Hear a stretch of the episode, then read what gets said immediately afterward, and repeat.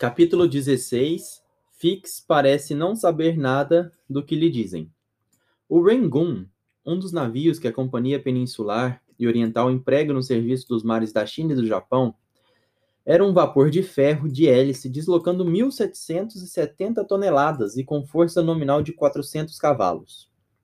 Igualava o Mongolia em velocidade, mas não em conforto. Assim, senhora Aouda não ficou tão bem instalada quanto Phileas Fogg teria desejado.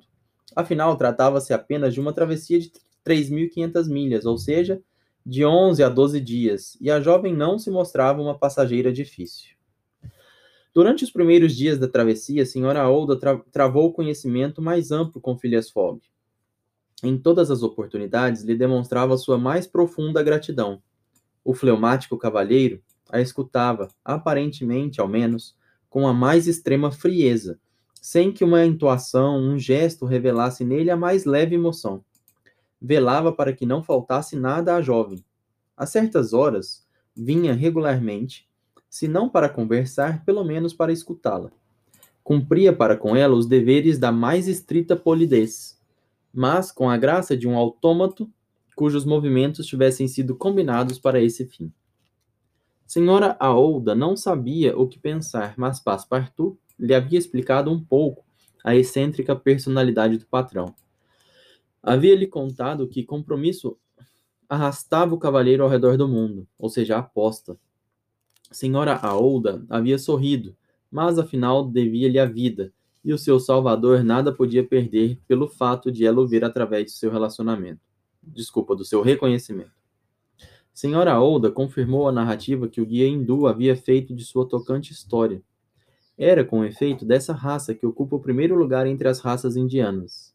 Muitos negociantes parses tinham feito grandes fortunas nas Índias no comércio de algodão.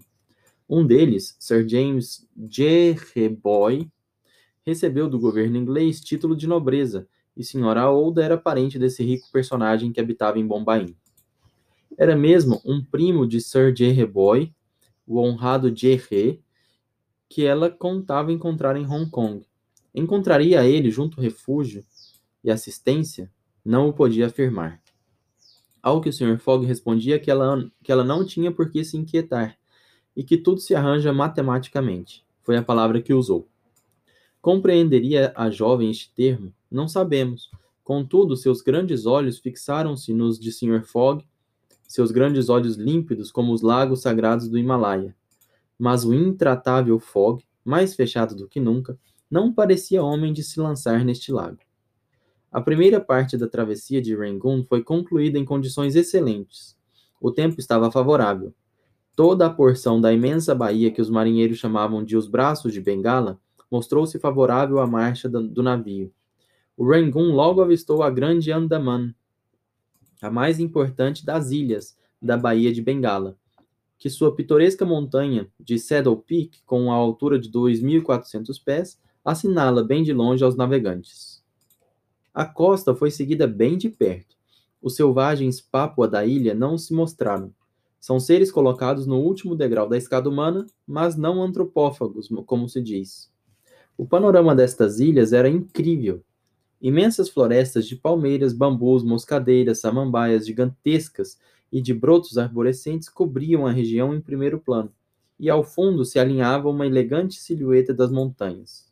Sobre a costa pululavam aos milhares preciosas andorinhas, cujos ninhos comestíveis constituem um manjar muito apreciado no Império Celeste. Mas todo esse espetáculo variado oferecido à vista pelo grupo das Andaman passou depressa e o Rangoon seguiu rapidamente para o Estreito de Malaca, que devia dar acesso aos mares da China. Que fazia durante esta travessia o inspetor Fix, tão desventuradamente arrastado numa viagem de circunnavegação?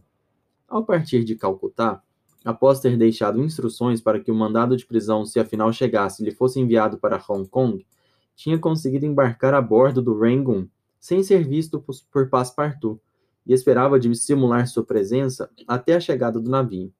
Dissimular é esconder. Com efeito, teria sido difícil explicar a razão por que se achava a bordo, sem despertar as suspeitas de Passepartout, que devia crer que ainda estava em Bombaim mas foi levado a renovar seu, seu conhecimento como fiel rapaz, pela lógica das circunstâncias. Vejamos como. Todas as esperanças, todos os desejos do inspetor de polícia estavam agora concentrados em um único ponto do mundo, Hong Kong. O navio pararia muito pouco em Singapura para que ele pudesse operar nesta cidade. Em Hong Kong, a... em Hong Kong, que a prisão do la... desculpa, era em Hong Kong que a prisão do ladrão deveria se efetuar, ou o ladrão lhe escaparia para sempre. Hong Kong era ainda uma terra inglesa, mas a última que se encontrava no percurso. Para além, a China, o Japão e a América ofereciam um refúgio um pouco mais seguro para o Sr. Fogg. Em Hong Kong, se ali afinal encontrasse o um mandado de prisão que corria evidentemente atrás dele, Fix prenderia Fogg e o colocaria nas mãos da polícia local. Nenhuma dificuldade. Mas, após Hong Kong, não bastaria um simples mandato de prisão. Seria preciso um ato de extradição, ou seja, tirar alguém de um país e mandar para outro. E adviram adviriam demoras, lentidões, obstáculos de toda a natureza, de que o tratante se aproveitaria para escapar definitivamente. Se a operação falhasse em Hong Kong, se tornaria, se não impossível, pelo menos bem difícil recomeçá-la com qualquer probabilidade de êxito. Portanto, repetia Fix durante as longas horas que passava em sua cabine. Portanto, ou o mandado de prisão estará em Hong Kong e prendo meu homem, ou não estará e desta vez será preciso a qualquer custo que atrase sua partida. Fracassei em Bombaim, fracassei em Calcutá. Se o mesmo acontecer em Hong Kong, adeus reputação. Custe o que custar, preciso conseguir. Mas que meio empregar para atrasar, se for necessário, a partida desse maldito Fog? Como último recurso, Fix estava bem decidido a abrir o jogo com Passepartout e dar-lhe a conhecer o patrão a quem servia e de quem não era certamente cúmplice. Passepartout, esclarecido por esta revelação, temendo ser comprometido, passaria sem dúvida para o lado de Fix. Mas, afinal, era um meio arriscado, que só poderia ser usado como último recurso.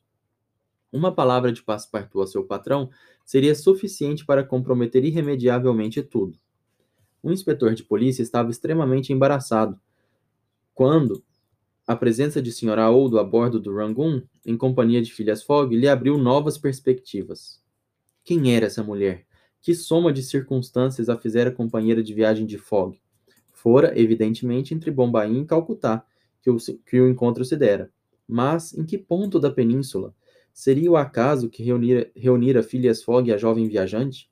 Ou esta viagem através da Índia teria sido feita pelo cavalheiro unicamente para encontrar aquela sedutora criatura? Porque era sedutora. Fix a tinha visto muito bem na sala de audiência do Tribunal de Calcutá. É fácil compreender a que ponto o agente deveria estar intrigado. Perguntava-se se nesta história toda não haveria algum rapto criminoso. Sim, devia ser isso. Esta ideia arraigou-se no cérebro de Fix e reconheceu todas as vantagens que poderia tirar desta circunstância.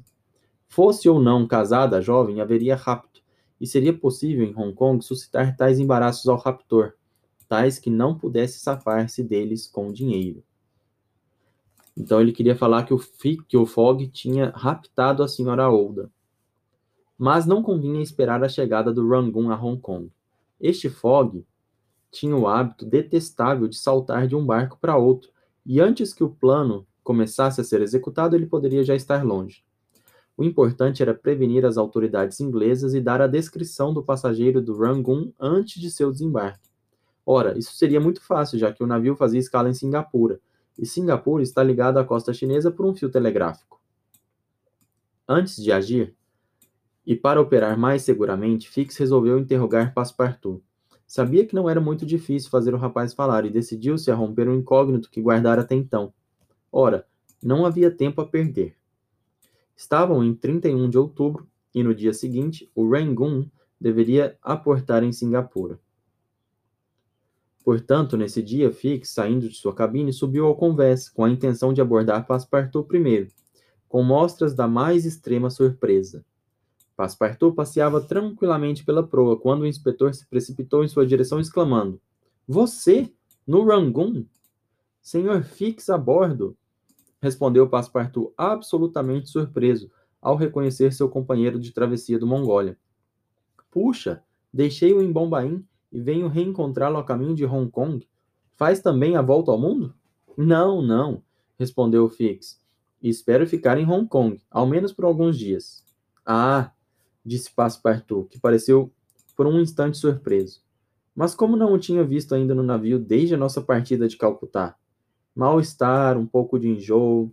Fiquei deitado na minha cabine. O Golfo de Bengala não me tratou tão bem quanto o Oceano Índico. E seu patrão, Sr. Phileas Fogg? Em perfeita saúde, tão pontual quanto o itinerário. Ah, Sr. Fix, também temos a companhia de uma jovem senhora. Uma jovem senhora? respondeu o agente, fingindo não compreender o que seu interlocutor queria dizer. Mas Passepartout logo o pôs ao par da história. Contou-lhe o incidente do pagode de Bombaim, a aquisição do elefante pela quantia de duas mil libras, o caso do Sati, o rapto de Aouda, a condenação do Tribunal de Calcutá à liberdade sob fiança. Fix, que conhecia a última parte desses incidentes, parecia ignorar todos, e Passepartout deixava-se arrastar pelo prazer de narrar suas aventuras a um ouvinte tão atento.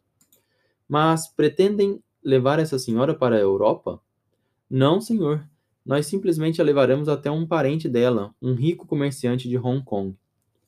Nada a fazer, observou o detetive sem esconder a sua decepção. E que tal um copo de gin, Sr. Passepartout? Com prazer, Sr. Fix. O mínimo que podemos fazer é brindar nosso reencontro no Rangoon. Fim do capítulo 16. E aí, o que, que você achou do capítulo?